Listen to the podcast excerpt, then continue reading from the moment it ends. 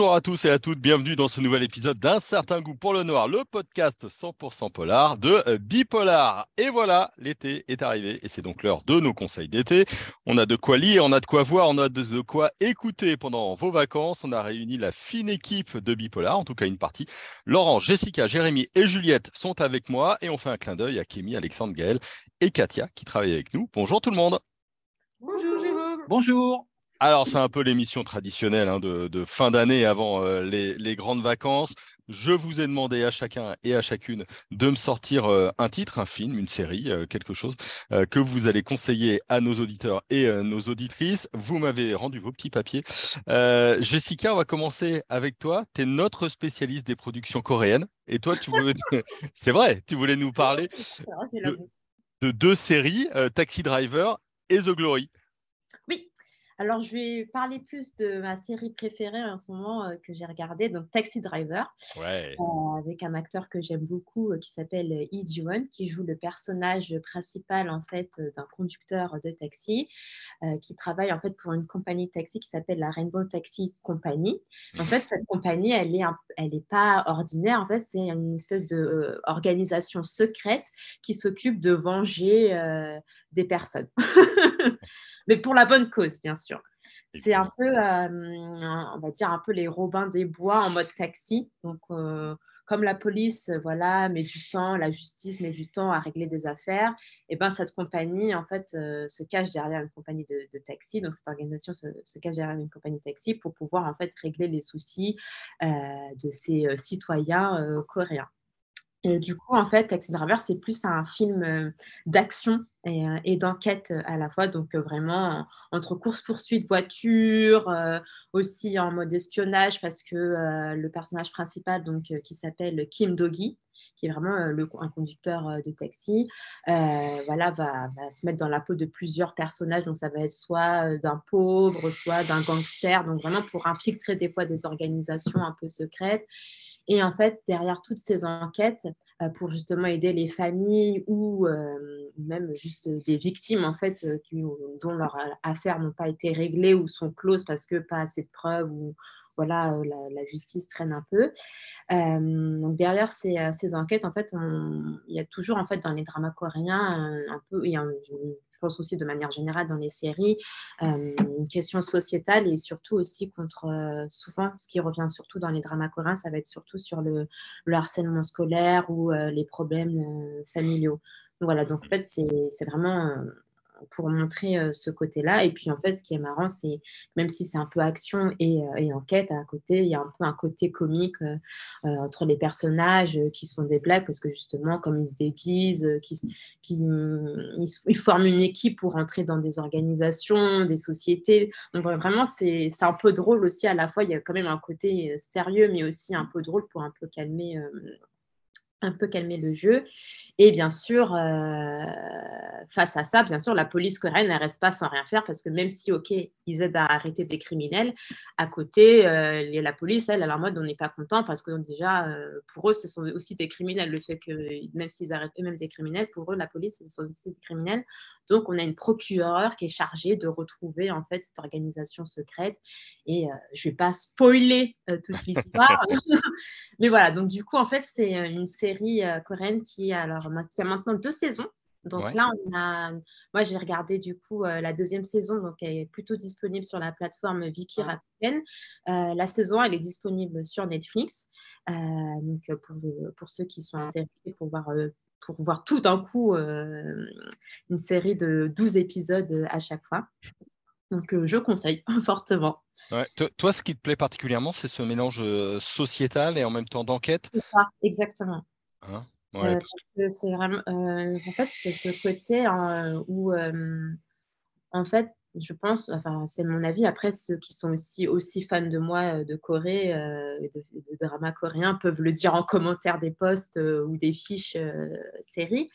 mais je trouve que dans, dans chacune de ces séries, en fait, on a un, un côté qui ressort. En fait, je pense que c'est une volonté de la part des producteurs de dire un peu ce qui se passe en Corée, parce que dans chaque pays, il y a des soucis, mais vraiment, en Corée, il y a vraiment cette problématique à chaque fois qui revient.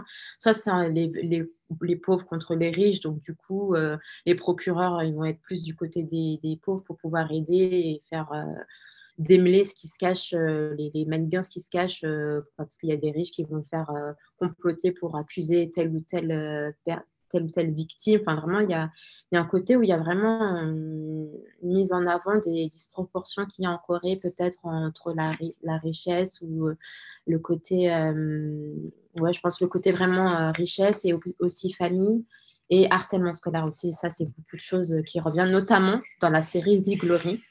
Parce que Zéphiri s'est vraiment concentrée sur ça et c'est vraiment une fille, en fait, dès son plus jeune âge, euh, ben, en fait, elle se fait harceler à l'école, mais c'est pas juste euh, simple harcèlement euh, moral, ça va être vraiment physique où on la brûle au fer et tout. C'est vraiment, c'est vraiment hardcore, quoi. Hein. Mmh. Et, et, ces traces, ben, du coup, en fait, c'est à la fois psychologiquement, ben, elle est marquée et marquée aussi physiquement. Et en fait, cette fille-là, en fait, quand elle grandit, elle cherche à se venger de la, la principale personne qui l'a harcelée et elle va se venger petit à petit, soit en, faisant en sorte que les, comme c'était un groupe d'harceleurs, en les faisant euh, se battre entre eux. Enfin, vraiment, elle va trouver une technique pour, euh, pour pouvoir se, se, venger, mais, mais bien du coup.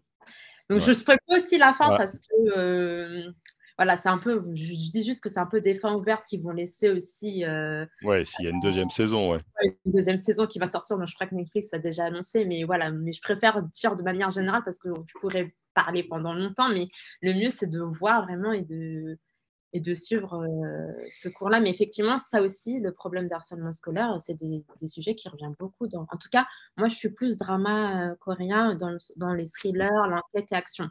Et c'est des sujets que je retrouve beaucoup. Voilà, vous avez compris. Si vous aimez euh, les séries euh, coréennes, et eh bien c'est avec Jessica qu'il faut, euh, qu'il faut évidemment discuter. C'est pas du tout la même ambiance que le film Les Vengeances de Maître Poutiflard là avec Christian Clavé qui sort en ce moment au, cinéma. C'est beaucoup plus sombre. toujours côté série, Laurence, toi tu voulais nous parler de, Black Mirror, série de science-fiction, mais aussi avec du thriller, du polar, du fantastique et, et de l'angoisse. Mais alors toi, tu as moyennement aimé la saison 6 euh, tout à fait, j'ai même franchement euh, détesté. Bon. c'est pas un conseil que je vais donner, je vais donner un conseil, surtout regardez pas Black Mirror saison 6 si vous aimez Black Mirror. C'est, je pense que ça sent le sapin hein, pour Black Mirror. On est sur la fin, déjà la saison 5, c'était pas totalement ça. Alors, c'est de la science-fiction, mais il y a aussi beaucoup de thrillers, surtout dans cette, dans cette saison, mmh où on est notamment le dernier épisode. Alors, je, je rappelle le principe hein, de Black Mirror. Chaque épisode peut se voir indépendamment des autres. C'est des mini-films, en fait. Hein. Euh, souvent, c'est pour. Euh, pour euh, en tout cas au démarrage, c'était un peu le poil à gratter de notre société hyper connectée, etc. Et qui poussait à l'extrême un certain nombre de, un certain nombre de concepts comme les notations sur les réseaux sociaux, ça c'était dans la saison 3, enfin voilà, il y avait pas mal de choses. Donc là, je l'attendais impatiemment, parce qu'à la saison 5, j'avais été un peu déçue. Bon, une erreur peut arriver, Bon, la saison 6, euh, je l'attendais impatiemment et je l'ai lâché avec ennui. Euh, on s'ennuie. C'est, on est passé à, enfin, voilà, on peut le dire, Charlie Brooker n'a plus d'inspiration. Donc là, en plus, il nous fait, alors que c'était une série plutôt d'anticipation, là, on repart dans le passé, retour vers le futur. Euh, on se retrouve dans les années 60, on s'attend, alors peut-être qu'on s'est habitué aussi au, aux, astuces narratives euh, du scénariste. Mais euh, par exemple, l'épisode, euh, l'épisode Mon cœur pour la vie, bon, bah, moi je m'attendais totalement à la fin, donc je ne vous le raconte pas. Mon cœur pour la vie, ça parle vite fait. c'est peut-être le meilleur épisode d'ailleurs des cinq. Ah. C'est peut-être le meilleur épisode. Donc, c'est une version alternative de 1969. Il y a des astronautes, ils sont partis en expédition dans l'espace et il y a leur double euh, virtuel qui est resté euh, sur Terre. Voilà, donc il va se passer des tas de choses et ça tire en longueur et on s'attend à la fin, mais il y a quand même un petit peu de suspense, on va dire, dans celui-là. Après, euh, si on veut vraiment du gorgore, si on aime ça, Démon 79, c'est pas mal. donc là, on est vraiment dans du thriller bien sanglant. Mmh euh, avec, mais là aussi, on est en 79, donc on n'est plus vraiment dans de l'anticipation, on est vraiment dans le retour. Après, il y a une critique euh, très, très évidente aussi euh, de Netflix, alors que Netflix est producteur de Black Mirror. Donc voilà, ils se font des petites taquineries entre eux. avec l'épisode Loc Henry, où en fait ça se moque un petit peu d'un genre qui est, qui, est très apprécié sur Netflix, qui est le true crime. Mm-hmm. Ah, donc voilà, donc on n'est on pas sûr, ça se regarde, hein, ça se regarde, mais c'est pas le Black Mirror des trois premières saisons. On est loin, on est très loin. enfin, des quatre premières saisons, parce que la quatrième, il y avait déjà un peu des défauts, mais ça allait encore. Donc, je pense qu'il faut qu'ils arrêtent. Voilà, voilà c'est fait. On va, leur, on va leur dire. Allez, on, on dit qu'on conseille au moins Mon cœur pour la vie. Oh, et John est horrible. Euh, aussi, ah, le premier épisode, il est pas mal. je, vous fais le pitch vite fait. Euh, il est pas mal quand même. Euh, c'est une femme qui voit sa vie adaptée en série, mais on ne l'a pas prévenue en fait. Elle allume sa ah télé, elle allume sa télé et elle voit sa vie sur l'écran. Ok. C'est pas, mal. Et il y a Salma Hayek. Oui, Salma Hayek qui, qui est dedans. Voilà. Bon, bah, c'est à voir sur Netflix. Vous avez compris, on vous a conseillé deux épisodes. Le reste, peut-être, peut-être que vous pouvez euh, l'oublier. on, va passer au, cinéma avec toi, Juliette, euh, avec un film qui date de, 2020 qui s'appelle La Plateforme, euh, qui est aussi sur Netflix. film assez étonnant parce que je ne l'ai pas vu et c'est vrai que j'ai regardé la, bande-annonce. On est dans une prison tour où, la nourriture en fait descend et plus vous êtes bas et moins il y a de nourriture sur la table tous les jours. C'est ça. tu, as, raconté toute l'histoire. Ah, voilà, merci Juliette. Euh, oui, effectivement, c'est un thriller. On est sur une dystopie assez anxiogène dans laquelle les détenus sont enfermés euh, dans des cellules empilées verticalement et ils attendent leur tour pour manger. Alors, euh, effectivement, plus on est dans les étages supérieurs, plus on a de la nourriture, mais plus on descend, moins il y en a. Donc c'est assez une critique de la société. On l'interprète un peu comme on veut parce que pour le coup, c'est vraiment un film libre d'interprétation. Mais voilà, en gros, ils changent d'étage chaque mois, les détenus. Euh, on pourrait croire qu'ils vont apprendre à gérer leur faim, devenir empathiques envers ceux qui sont en bas, parce qu'il y a 333 étages, euh, et partager avec les, étages inférieurs, mais ce n'est pas le cas. Donc on a les hommes qui sont réduits un peu euh, à un état primaire et c'est vraiment, ce sont vraiment des animaux qui sont enfermés en cage et qui survivent. Ils sont en train d'essayer de survivre un maximum. Voilà. D'accord. L'ambiance est assez angoissante. Le, personnage principal, il flirte quand même un petit peu avec la folie de temps en temps. Quoi. Il, y a, il y a des scènes un peu baroques, on va dire. Ceux qui ont vu La Grande Bouffe se rappelleront de, ça. Qu'est-ce qui, toi, t'a plu L'angoisse générale? Oui, oui. Le jeu de couleurs, le fait que ce soit dans un huis clos, euh, on est sur du gris pour la couleur, on va avoir du vert forcément dès que euh, du, du vert et du rouge. Donc c'est vraiment trois couleurs euh, principales. Donc c'était un climat assez anxiogène qui a été assez bien installé, je trouve. et pour le coup, l'histoire en elle-même, effectivement, se battre ou non pour la nourriture, essayer de survivre. où est-ce qu'on va finir le mois prochain? Est-ce qu'on va finir à l'étage supérieur, inférieur? Voilà, toute cette attente, on ne sait pas trop. Et c'est vrai que le personnage principal, c'est pas qu'il flirte avec la folie, mais effectivement, au bout d'un moment, quand on a faim, qu'est-ce qui se passe? Et c'est un peu ça la question. Et euh, effectivement, les détenus deviennent un peu fous. Et des gens aux étages supérieurs deviennent fous alors qu'ils ont aussi à manger. Donc tout ça, c'est vraiment libre d'interprétation. Euh, moi, je trouve que c'était assez intéressant le, fait qu'il y ait 333 étages. Alors, il y a des théories de partout. On dit 333 étages fois deux prisonniers, euh, ça fait le nombre 666. Donc, l'enfer, la mort. voilà. Et qu'est-ce qu'il y a au 333e étage? Ça, c'est la question aussi. Euh, parce qu'on voit très bien l'étage zéro où ce sont les commis de cuisine qui font toute la nourriture, ils cuisinent, ils font les plats préférés des détenus, parce qu'on demande aux détenus quels sont leurs plats préférés avant de, descendre en fait. Euh, voilà, et tout ça, toute cette ambiance un peu glauque, un peu bizarre, comment survivre avec un détenu qui a autant faim que toi. Euh, voilà, c'était ça qui m'a assez pris au trip. Ouais, puis moi j'ai bien aimé dans les images, l'acteur principal notamment, il a une gueule c'est pas Ryan Gosling, il n'est pas euh, super beau, topless, euh, c'est pas Ken, euh, il a vraiment un physique, quoi. Je, je trouve ça assez. Oui, oui, il a un physique et c'est vrai que tous les, toutes les personnes, tous les acteurs, moi je trouve qu'ils jouent plutôt bien.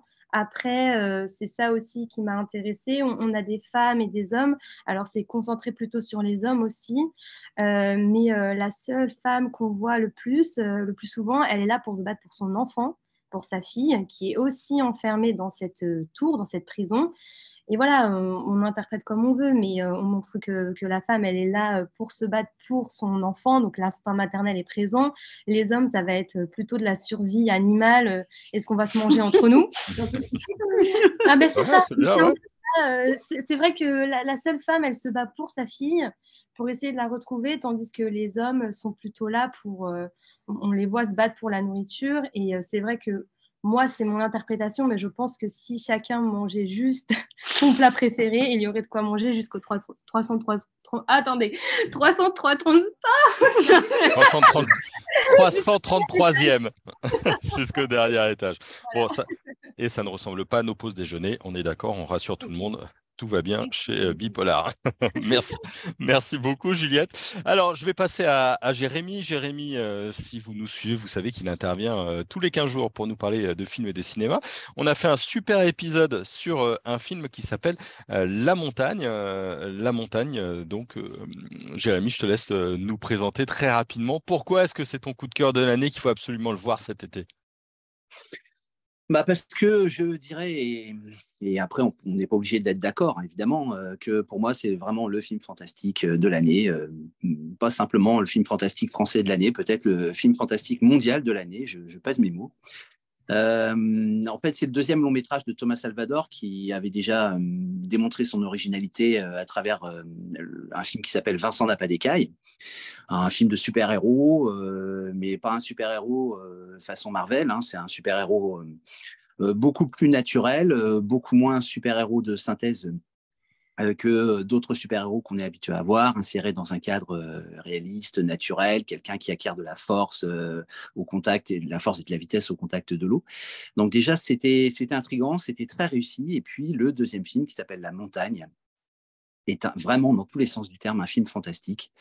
Euh, fantastique parce qu'il y a quelque chose d'assez époustouflant, d'assez extraordinaire, et puis fantastique euh, au sens euh, littéraire du terme, c'est-à-dire un film où on hésite entre le naturel et le surnaturel une espèce de, de, suspens qui correspond à un suspens, un surplomb par rapport à la nature. On est sur les hauteurs, évidemment. Donc, quand on est sur les hauteurs, on ne voit pas le monde de la même façon que lorsqu'on est au niveau du plancher des vaches, comme on dit. C'est l'histoire d'un ingénieur parisien qui euh, se rend dans les Alpes pour présenter un nouveau prototype de machine et qui ne revient pas, qui décide de rester mmh. sur place. Et ça se produit en pleine, euh, en pleine présentation. Il y a un regard qui part, euh, un regard oblique. donc c'est une tangente, au sens propre du terme, au sens géométrique du terme, personnage qui part comme ça en diagonale. Et cette diagonale lui fait lever les yeux, lui fait apercevoir un sommet. Quel sommet? Pourquoi? Et pourquoi veut-il se rendre dans cette montagne? C'est ça le mystère. Et c'est ça qui, fait que on suit le personnage euh, personnage qui n'est pas, euh, mis à part le fait qu'il est ingénieur, qui n'est pas plus situé que ça. Euh, donc, personnage dans lequel on peut investir pas mal de choses. Et mm, on a aussi le jeu très, très particulier de Thomas Salvador, qui interprète le rôle titre, qui interprétait déjà le rôle titre, celui de Vincent. Une, espèce de personnage assez, assez marmoréen. Et alors, marmoréen, on peut, on peut jouer avec le sens du mot, parce que ça renvoie au marbre, ça renvoie à la pierre un personnage assez minéral. D'ailleurs, le personnage s'appelle Pierre, c'est pas pas un hasard. Et euh, c'est un personnage qui se rend sur les hauteurs parce qu'il a quelque chose à y trouver, il a quelque chose à y voir. Qu'est-ce qu'il a à y voir? On va pas dévoiler le, film, mais c'est justement tout l'intérêt du film. Qui, euh, qui, ne résout pas forcément, euh, qui ne répond pas forcément à des questions, et qui, ne résout pas forcément l'affaire. Il y a quelque chose qui reste en suspens. Mais à un moment donné, le personnage euh, fusionne avec la nature dans une scène qui est absolument extraordinaire, une scène visuellement extraordinaire, euh, qui renvoie euh, à un cinéma des origines, le cinéma de Méliès, des effets spéciaux qu'on fait avec trois bouts de ficelle finalement, un jeu sur l'image et très peu numérique. Et c'est proprement fascinant. C'est un film qui est vraiment, vraiment extraordinaire. Bon, en tout cas, ça nous donne envie de le voir et de le revoir. On a consacré tout un épisode euh, dessus. Je vous, invite euh, à l'écouter. Merci beaucoup, euh, Jérémy. Moi, je termine avec mon petit conseil. je crois que la série qui m'a le plus plu cette année, c'est BRI de Jérémy Guez. On, a eu la chance de l'avoir en invité. c'est sur Canal+. on va quitter les rives de, Netflix pour une fois. Et on a la deuxième saison qui vient d'être annoncée lundi par, par Canal. Et je suis plutôt content parce que le premier épisode me semblait un avec beaucoup de muscles, beaucoup d'action et pas beaucoup de, de réflexion. Et en fait, c'est une série qui se complexifie euh, au fur et à mesure. Et je trouve que Jérémy Guez a encore une fois euh, bien réussi son coup. Voilà, c'est terminé pour aujourd'hui. Merci tous les quatre. Merci. Merci. Voilà. Bonne été à tout le monde. Oui, bonne été à tout le monde. Exactement. N'hésitez pas à nous dire ce que vous avez lu, ce que vous avez vu, ce que vous avez écouté, regardé euh, pendant cet été. On aura une émission spéciale littérature avec notre Club 100 euh, la semaine prochaine.